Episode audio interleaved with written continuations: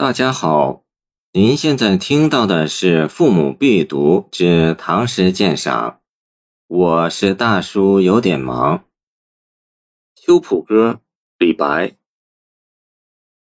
白发三千丈，缘愁似个长。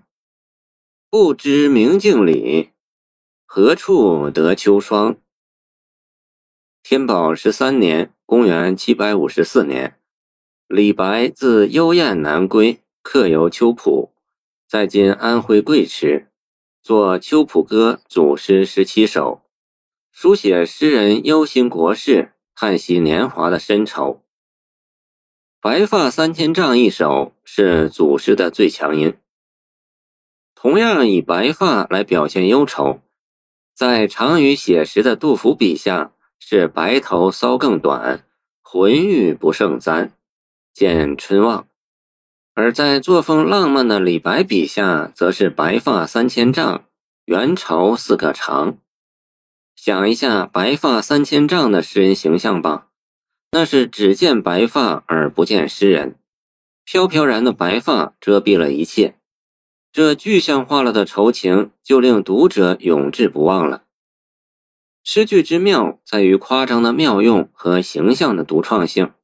寻非老手不能，寻章灾句之事，安可以于此？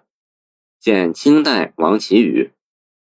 后两句点明诗人是在对镜顾影自怜，不知明镜里，何处得秋霜？诗意略近于《将进酒》之“君不见，高堂明镜悲白发，朝如青丝暮成雪”，不知何处云云。表明是忽然的发现，似乎一夜之间就平添了白发三千丈，这仍是夸张，不过也有真实做基础。伍子胥不就是一夜之间愁白了头吗？古人所谓明镜，本指铜镜，这里是借代，喻指秋浦河平静的水面。以明镜代水面，李白诗屡见，如凉水夹明镜。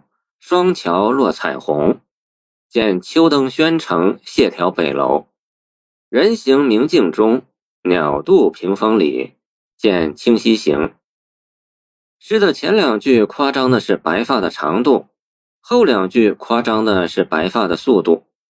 通过这样两度的夸张，就把诗人莫可名状的愁思渲染的淋漓尽致了。谢谢您的收听。